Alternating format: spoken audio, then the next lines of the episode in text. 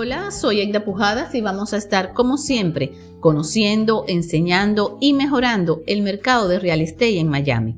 Hoy vamos a hablar de sus preguntas.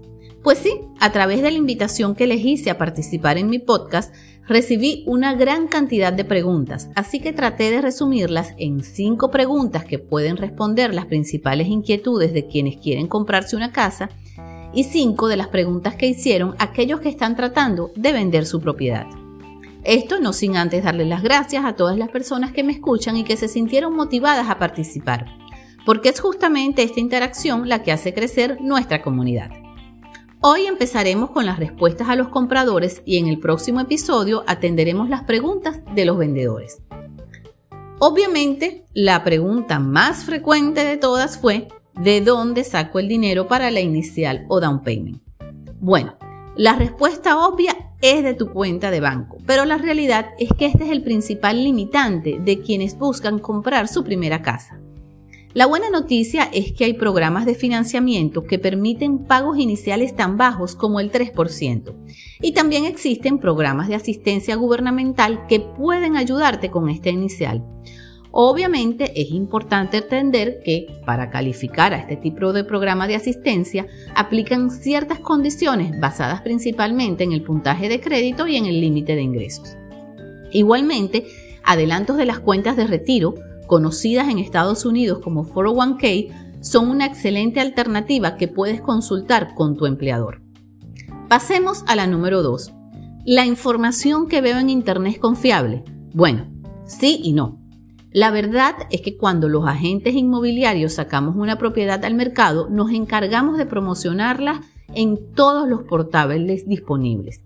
Sin embargo, esta información puede no estar 100% actualizada, por lo que siempre debes verificarla con tu realtor, quien además podrá conseguirte información adicional sobre cada vivienda que no está disponible para el público general. Por ejemplo, en Miami, los agentes inmobiliarios tenemos uso exclusivo del Multiple Listing Service, mejor conocido por sus iniciales en inglés como MLS. Y es justamente en esta plataforma donde podemos obtener al detalle la información de cada propiedad. La pregunta número 3 es, ¿debo trabajar con un banco o con un prestamista? Las dos opciones son excelentes alternativas para obtener tu financiamiento, lo ideal es que antes de escoger un financista te reúnas con varios de ellos y analices las opciones de préstamo que te ofrecen, comparando programas financieros, tasas de interés y costos de procesamiento. 4. ¿Cuántas casas debo ver antes de tomar una decisión? En realidad las que quieras y tu agente inmobiliario tenga la paciencia de mostrarte. Sin embargo, ten cuidado. Este proceso puede ser muy desgastante y dificultarte la toma de una decisión. Pues después de ver muchas propiedades vas a empezar a pensar, me gusta la cocina de esta pero el patio de aquella. Y esto, lejos de aclararte, te confunde.